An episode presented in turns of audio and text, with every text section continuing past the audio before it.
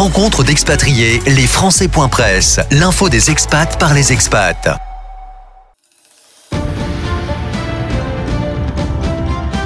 Stéréochic, info. En partenariat avec la rédaction Les Français.press. Huit mois après le début des opérations euh, militaires euh, des Russes sur le sol ukrainien, le ton monte à nouveau. Il est donc temps pour nous de faire un crochet sur Moscou pour retrouver Franck Ferrari, conseiller des Français de l'étranger qui, depuis euh, la capitale russe, va pouvoir répondre à mes questions. Bonjour Franck. Bonjour, bonjour. Merci d'être avec nous aujourd'hui. C'est vrai qu'on a déjà eu l'occasion d'échanger ensemble, notamment sur les Français.press et sur l'antenne de la radio des Français dans le monde. Un petit point sur l'ambiance euh, à Moscou. C'est vrai que ces dernières heures depuis la déclaration de Poutine, la tension est perceptible. Euh, oui, tout à fait. Oui, je ne vais, vais, pas le cacher. Il y a une petite ambiance un peu anxiogène. Euh, voilà, les gens euh, réagissent, surréagissent. Enfin, on a toutes les, euh, émotions de l'humain. Donc, pour l'instant, c'est un petit peu un peu confus. Mais bon, voilà. Par contre, d'autres sont beaucoup plus calme et attendre de voir et essayer d'analyser la situation sur place.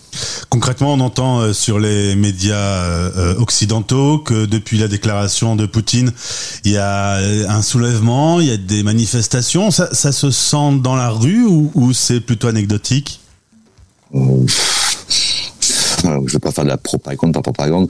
Non, c'est anecdotique. Pour l'instant, euh, les, manifestations qui étaient euh, hier soir ou avant-hier soir, je ne sais plus, elles sont euh, encore en proportion même moindre que les, manifestations habituelles d'il y a deux ans ou il y a l'an dernier. Non, non, non. il y a alors il y a plus, par contre, de départ. Ça, les aéroports ou les postes frontières semblent avoir une activité un peu plus accru pour le départ de voilà. Mais euh, sur le, le, soulèvement ou les manifestations, euh, non non là franchement.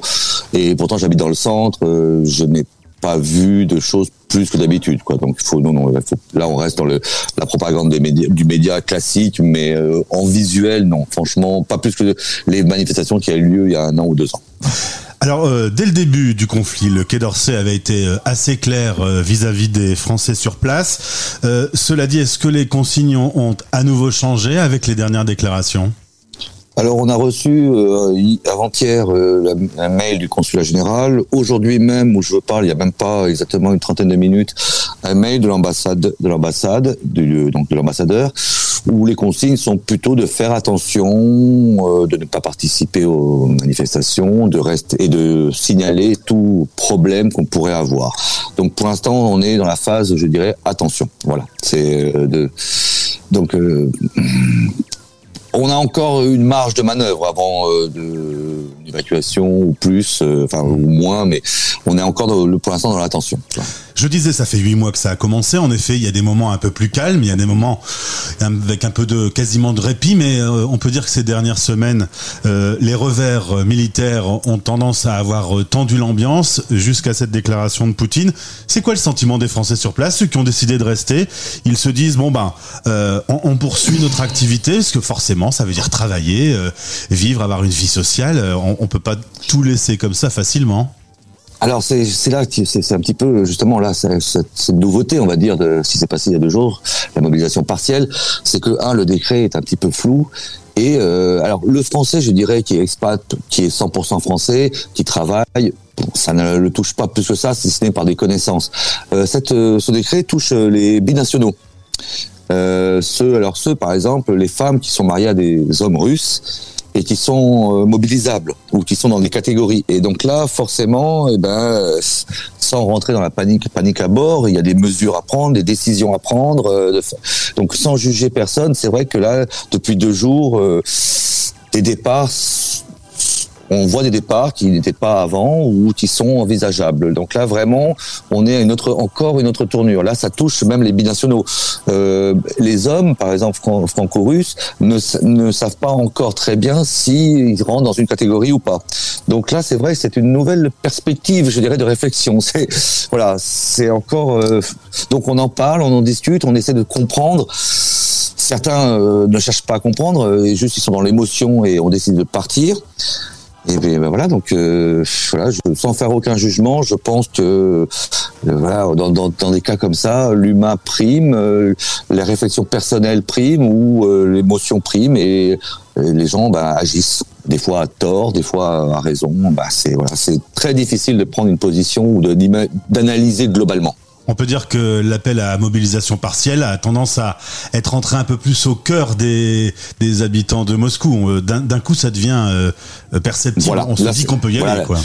Là, c'est là, c'est le réel. Là, on touche le réel. Là, c'est avant, je, je ne sais pas que c'était pas irréel, mais vous comprenez. Enfin, ça se passe à quelques kilomètres. Quand on est franco-russe, quand on travaille, on lit les news, on a des idées, on a des opinions. On peut être archi contre ou de votre d'autres. Mais là, ça peut toucher carrément le réel. Les enfants, par exemple, aussi, qui ont 17, 18, 19 ans, 20 ans, qui sont franco-russes, qui ont double passeport. Qu'est-ce qu'on fait? Mhm. Euh, c'est vite de, poser la question, vous avez compris la réponse. Voilà, il faut donc euh, les faire partir.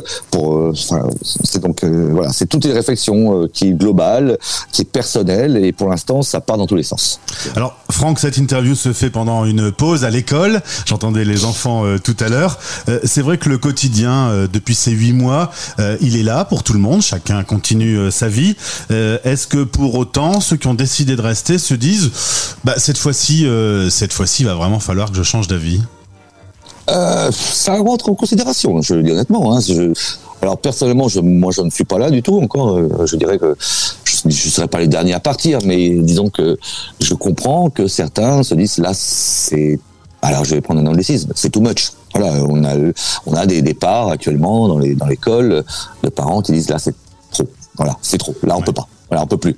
Euh, donc. Euh, bah, je reviens toujours sur lui, c'est vraiment comment. Euh, bon, moi, j'ai une mission, euh, je suis professeur. Euh, tant que j'aurai des enfants, des élèves, bah, je continuerai, quoi. Jusqu'à que l'ambassade ou nos autorités françaises donnent une mission, mais une ordre. De départ.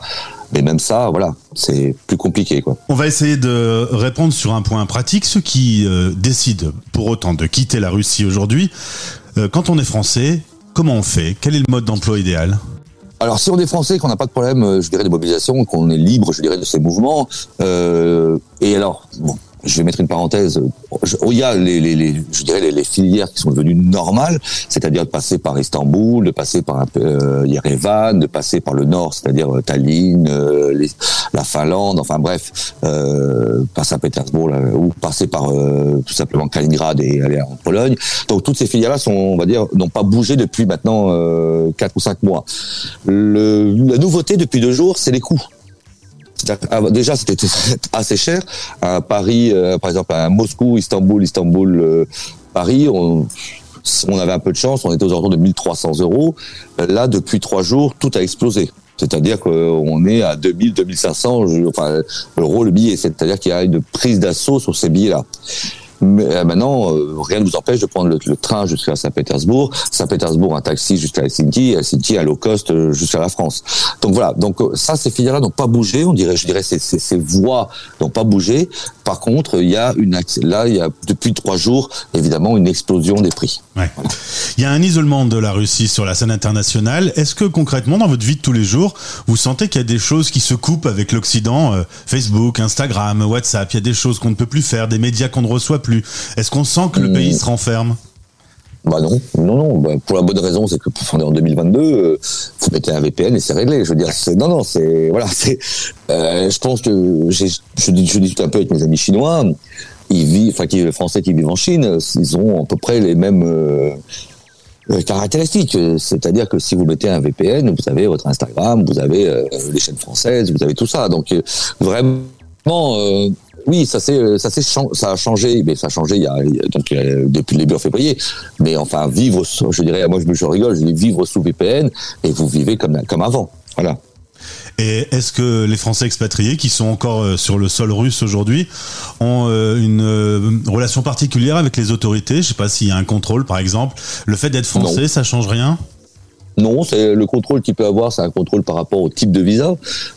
Alors, si vous avez un visa de travail, vous avez un contrôle tous les trois ans pour le renouveler ou tous les ans pour le renouveler. Euh, ceux qui ont une carte de résident euh, tous les ans, mais c'était avant aussi. C'était en gros, vous, comme c'est une carte de résidence et vous devez avoir un nombre de jours suffisant pour justifier votre résidence. Donc euh, tous les ans, vous vous, enregistrez.